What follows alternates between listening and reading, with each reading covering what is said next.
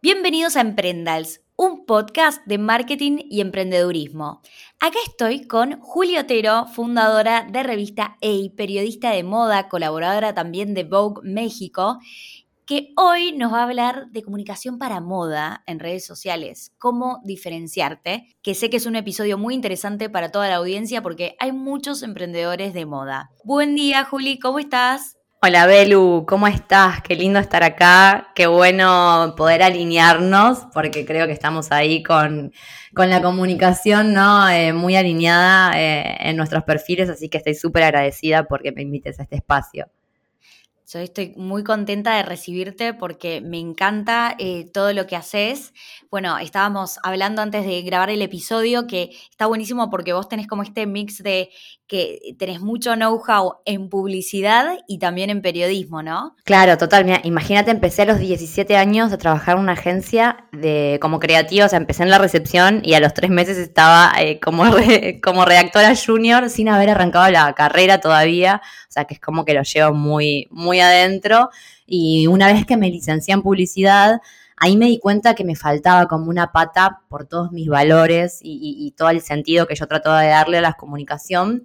Y dije, no, tengo que hacer algo. Y ahí fue cuando me magistré en comunicación editorial junto a Vogue en España. Y es como que ahí entendí, entendí todo, ¿no? Y pude mixear que es una cosa que hoy eh, es muy loco, pero está sucediendo, ¿no? Esto fue hace 10 años atrás, que hoy las marcas se transformaron también en medios de comunicación. Entonces, es como que se desdibujaron un poco los límites, ¿no? De lo publicitario y lo editorial. Entonces, enriquecer con ambas eh, áreas, digamos, nuestras comunicaciones me parece que está buenísimo. Bueno, y creo que también entendiste muy bien cómo se transformó hoy la comunicación digital, porque tenés tu revista digital. ¿Cómo arrancaste con, eh, contame un poquito de eso? Es muy loco porque, bueno, yo siempre digo que en moda eh, hay muchas veces que nos adelantamos en las ideas y la gente no lo entiende, ¿no? Siempre pongo de ejemplo a Franca Sossani, que fue eh, directora editorial de Vogue Italia, a una persona que admiro mucho que ya no está en este plano, que ella lanzó un montón de comunicaciones que en su momento fueron súper juzgadas con respecto a la diversidad, a los cuerpos, a la belleza real, un montón de cosas hace 11 años atrás y la gente no entendía y la señalaba. Y un poco con EI nos pasó esto.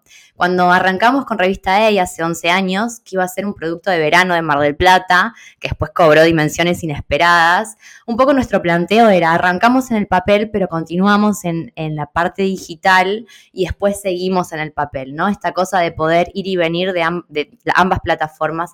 Y es algo que no nos funcionó hace 11 años atrás cuando la, fundamos, ¿no? Nosotros esperábamos que la gente se conecte, comente, y no estaba sucediendo eso, empezó a suceder, un poco después.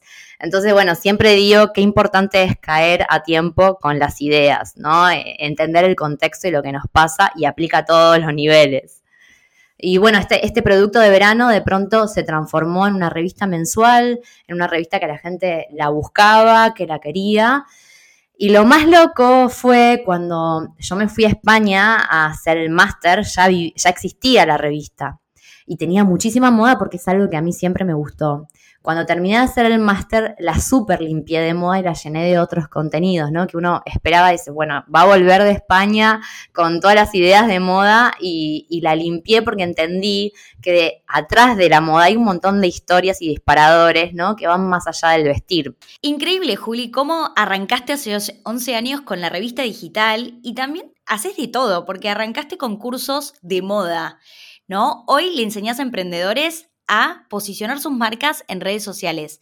Contanos un poquito de eso porque me interesa que hablemos de cómo diferenciarse hoy con la comunicación, cómo crear una marca con propósito.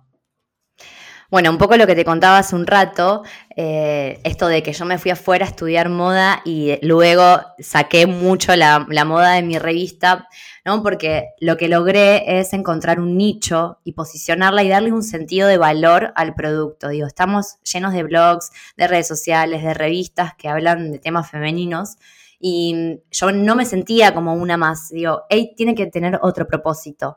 Entonces hoy cuando me dicen, eh, ¿vos qué haces? Yo no digo, tengo una revista, yo digo, genero contenido para generar conciencia y darle bienestar a las mujeres, ¿no? Y ahí está dentro del propósito.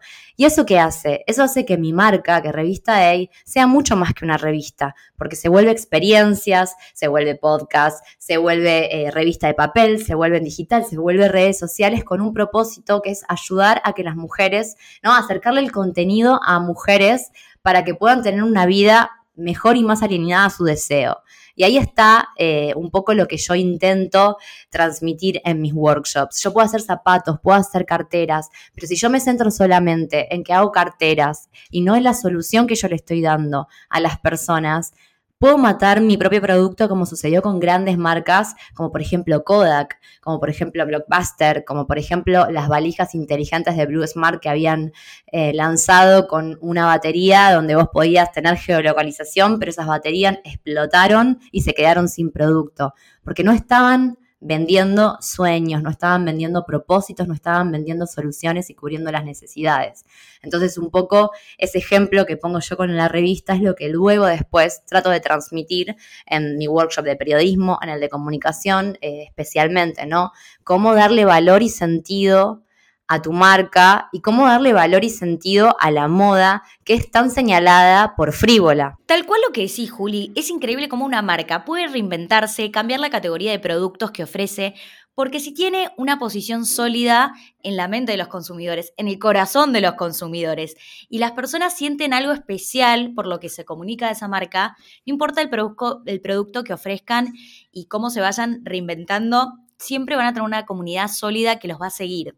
A mí me pasó con Sofía de Grecia, para los que se están uniendo hoy al podcast y nunca habían escuchado Emprendals, yo tuve una marca de moda, 13 años, la vendí, y en esos 13 años como que desde el día uno empecé a compartir el storytelling de lo que era tener una marca de moda, hice una serie en YouTube en su momento, eh, Dream Job, y lo hacía también en Snapchat, Periscope, los distintos, en las distintas redes sociales y yo compartía lo que era crear mi marca de moda, llevar mi marca de moda a Chile y me acuerdo que una vez em, que llegué al local de Lomas de Zamora, una chica em, vio por Snapchat que yo estaba llegando y entró al local y se puso a llorar y dijo, estoy viviendo mi sueño. Y la frase de la marca era, viví tu sueño. Y fue increíble como una seguidora de la marca entra a la tienda y dice, estoy viviendo mi sueño que era la frase que yo siempre compartía, y ahí como que pensé, en nadie entra a Nike y dice, just do it, o impossible is nothing en Adidas, como que son marcas que tienen que armar el fashion film para transmitirnos algo, pero bueno, no sé, como que son marcas quizás muy grandes, más frías, que no tienen una comunicación cálida. ¿Y qué oportunidad tenemos? Las marcas más pequeñas que podemos mostrar más quienes somos, eh, compartir los valores de una manera mucho más transparente con nuestra audiencia, hoy gracias a los canales digitales. Y eso fue lo que logramos con Sofía, que fue una locura, porque no digo que eh, ustedes los que están escuchando hoy empiecen a crear contenido para que todos sus seguidores se pongan a llorar cuando entren al local, pero fue muy fuerte como una persona entró a la marca y dijo, no puedo creer que estoy acá. Y también me pasó en Chile unas chicas que viajaron seis horas para conocer a la marca. Y todo eso se generó gracias al storytelling que se compartió en las redes, ¿no? Eh, y creo que fue muy importante cómo encontramos la manera de comunicar, de que se puede eh, crear un emprendimiento, eh, compartir consejos, como que las chicas que seguían a la marca siempre supieron que el propósito de la marca era acompañar a las mujeres soñadoras a que vivan sus sueños, ya sea crear un emprendimiento o otra cosa. Entonces siempre organizábamos charlas, más allá de que una marca puede tener muy en claro su propósito, después de ahí a hacerlo un hecho y que realmente suceda, es importante que no quede únicamente en la comunicación, que se lleve eh, con proyectos, ¿no? ¿Qué opinas de esto? Completamente, Belu. Pongo tu, marca en ejemplo cuando doy mis workshops, porque vos lo que supiste darle, ¿no? Que es lo primero que yo digo cuando, cuando arranco el, de comunicación de moda, mi, mi workshop que está más enfocado en branding, es esto de ¿qué alma vamos a darle a nuestras marcas? Vos, vos supiste reconocer una necesidad que había en las mujeres, de, digamos, de tu público, y además darle un alma. Vos hablás de Sofía, y yo te estaba escuchando para después tener esta conversación, y yo me imagino, ¿no? A una, mujer determinada, que hace determinadas cosas, que es como la cara detrás, ¿no? De esa marca que termina, se termina viendo un logo. ¿No? Y esto que decías de, pasar a la acción me parece que es clave y que después tenemos que hacer un segundo podcast, ¿no? De, cómo pasar del storytelling al story doing, ¿no? Porque eh, uno, eh, yo siempre aconsejo eh, tener una historia por detrás, pero con las historias solamente no, no, terminamos como de pegar el círculo. Siempre la pregunta que me hacen es, bueno, pero ¿cómo hago que mis historias se conviertan en ventas? ¿No? Y entonces ahí es cuando yo digo, bueno, hay muchas patas que trabajar, pero hay una base sólida y fundamental que es la historia que está detrás de tu marca, la identidad que tiene y el alma que tiene. Porque si no le damos alma, no, tiene, no, va a ser auténtica nunca y me voy a poder comprar un zapato de Sofía como me voy a poder comprar un zapato de otra marca. Pero yo voy a elegir Sofía porque me está ayudando a cumplir mis sueños y a poder tomar ese camino, ¿no? Y ahí está el alma de las marcas. Y una vez piensa, ¿no? Y siempre me, preguntan las chicas, ¿y pero qué cuento? No tengo historias. Y yo siempre digo, chicas, el otro día éramos 100 en un vivo del curso de comunicación de moda. Digo, chicas, yo sí prendo las cámaras y los micrófonos de todos y les pregunto a ustedes que me cuenten una pequeña historia. Estoy segura que todas vamos a terminar conmovidas. Y uno cuando habla de storytelling y cuando habla de, de historias, se cree que es una gran historia, algo gigante, una mega producción, algo eh, que me pasó que es genial, que no le pasó a nadie. Y el storytelling empieza con lo cotidiano, empieza con esa pequeña historia que va luego a ir creciendo y a generar grandes historias. Y me voy de la moda y voy al cine, por ejemplo, voy a, la película IT, que la, la, vi yo, la vio mi hermano de 15 años más chico que yo, la vio mi hijito, digo, la vimos un montón de personas. ¿Y cuál es el, digamos, el hilo conductor? Es una bicicleta, una bicicleta con un niño. Entonces, una gran historia empezó con una bicicleta. Y eso es lo que tenemos que buscar en nuestras marcas. ¿Por qué estoy haciendo lo que hago? ¿Por qué estoy generando este producto? ¿Qué necesidades estoy cubriendo? ¿Qué sueños tienen las personas que están del otro lado y que me quieren comprar mi producto o alinearse con mi marca? ¿No? Bajar un poco a tierra porque mismo lo veo en Revista A. De pronto hacemos una gran producción con una celebrity internacional que tiene millones de seguidores y no termina performando también como una pequeña historia que tuvimos de fracaso, como una, pequeña historia que nos tocó a todas las mujeres o hablar del 8M, ¿no? Como hay pequeñas cosas que terminan siendo mucho más power y potentes que esa gran historia que terminamos buscando para contar. Es verdad esto lo que decís, Juli, de que no tiene que ser la gran historia. Bueno, claramente todos los emprendedores tienen su historia emprendedora de cómo dieron el salto de renunciar a su trabajo, dedicarse full time a lo que soñaron, pero también están las pequeñas historias que contás de todos los días y para mí un buen storyteller es un buen observador, porque las historias están todos los días, desde que te levantás y se te cae el café en el vestido y decís que hago, eh, llego tarde o me cambio y me cambio o voy así y ya fue, desde que, no sé, eh, todas las pequeñas cositas que te pasan en tu día a día que vos podés pensar, bueno, en verdad no es una historia tan divertida, no, no es tan inspiradora ni no va, pero es porque seguramente hay una persona en la audiencia que se identifica con esa historia. Y a veces no es la historia, sino cómo lo compartís y el mensaje que das detrás de esa historia. Y podés arrancar, yo sé que el mejor formato es el video y muchos emprendedores como que le tienen pánico al tema de exponerse en las redes, de aparecer en las historias. Podés arrancar con imágenes compartiendo tu historia y escribiendo. Si te conectás mucho más con la escritura y lo tuyo no es la exposición, puedes empezar a aplicar el storytelling con eso, ¿no? ¿Qué opinas, Juli, de cómo un emprendedor que todavía no se anima a las cámaras, que le tiene pánico porque sé que es el tema de muchos de los oyentes de Emprendals. Bueno, un poco me pasó a mí con la revista y vi cómo fue el cambio. Eh, yo siempre estoy por detrás, soy productora de moda también, estoy detrás de las cámaras dando órdenes, digamos, a modelos, siempre estoy como atrás, entrevistando. Y un día dije, la gente me quiere ver y empecé a, darme cuenta que mi Instagram personal estaba performando mejor que el de Revista E, que tiene mucha más audiencia que la mía. Y ahí dije, la gente me quiere escuchar, la gente me quiere ver. Entonces digo, bueno, me tengo que animar. Y empecé empecé con pequeñas historias y terminé haciendo un vivo por semana desde Revista A con gente súper grosa. Y, la gente, las chicas me dicen, ay, pero vos porque ya estás acostumbrada y, está, y, sos segura. Yo no, no estoy acostumbrada a nada. Yo me, me agarraban todos los nervios antes de hacerlo y me, o sea, no es que era algo fácil para mí. Entonces dije, bueno, vamos a romper este miedo. Y el primer vivo salió medio malo y el segundo peor. Y ahora los manejamos súper bien, la gente se engancha, espera verme. Y eso es porque yo rompí un miedo, ¿no? Porque la gente hay muchas marcas, hay demasiadas marcas, hay demasiada información en todas las plataformas.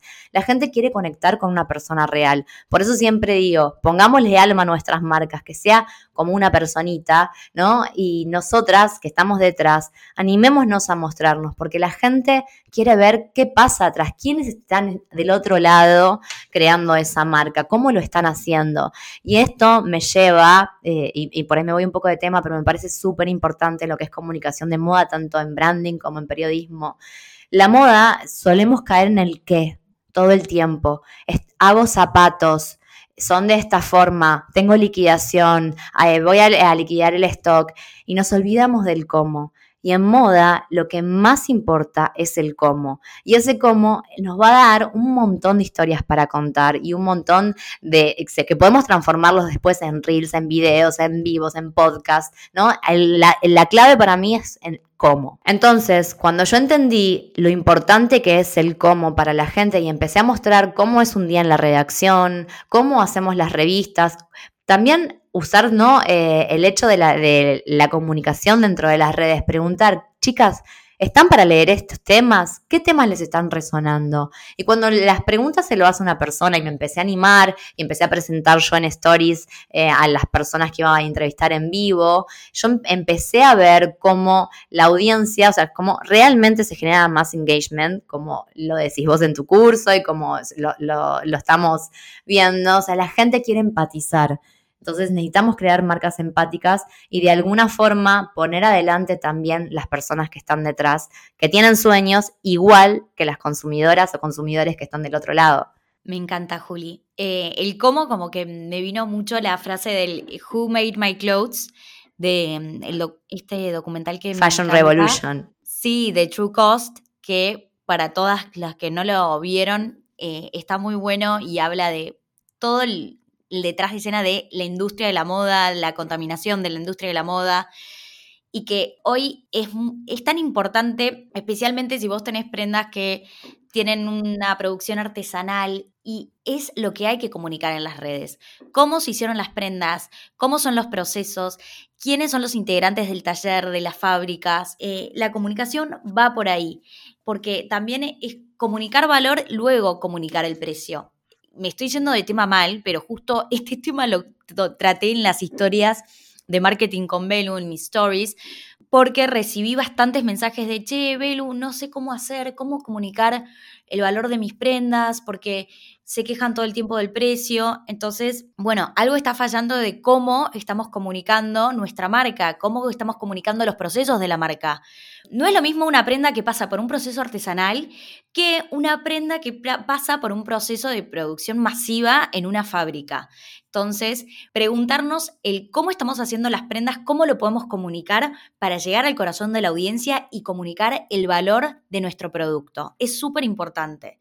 Y va con esto de marcas con propósito, de marcas con eh, procesos sustentables. Y bueno, me estoy yendo de tema, pero eh, me parecía que estaba bueno conectarlo, porque cuando me dijiste, Juli, del cómo, se me vino este tema a la cabeza. Es que es el temón, es lo que yo trabajo, eh, yo trabajo el tema de marcas con propósito y también las estadísticas nos lo dicen, ¿no? Unilever eh, publicó hace poquito un estudio diciendo que sus marcas con propósito performan un 79% más que sus marcas con no propósito y que para el 2025 todas sus marcas van a tener un propósito. Estamos hablando de un monstruo mundial, ¿no? Que, que va más allá de la moda, digo, pero la tendencia va por ahí y la gente suele confundir el valor de marca con el valor de producto, de cuánto me sale. Cuando mi marca tiene un valor real, que habla de sueños, que habla de necesidades, que habla de inspiración, que me informa, que me entretiene. Y acá estoy haciendo un paréntesis de todos los territorios de valor en donde podemos movernos con nuestra marca.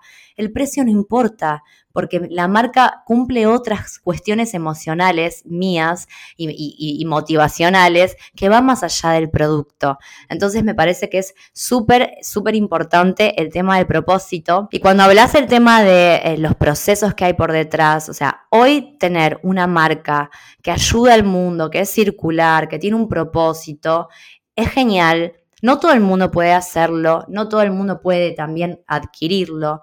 Y también todo esto que lo podemos aplicar, por ejemplo, me ha pasado muchas veces en mis cursos que tengo chicas que tienen un showroom multimarca o tienen tiendas multimarcas o tienen una franquicia, una marca. Me dice, ¿cómo, ¿cómo aplico yo esto cuando estoy trabajando con marcas que son de otras personas? Entonces ahí vuelvo. Vos tenés tu marca que es tu showroom, que no tenés tu línea, ahora en este momento, pero quizás en un futuro la vas a tener. Nunca bloquearnos esas posibilidades. Vuelvo atrás con lo de Kodak, con lo que pasó con las valijas, ¿no?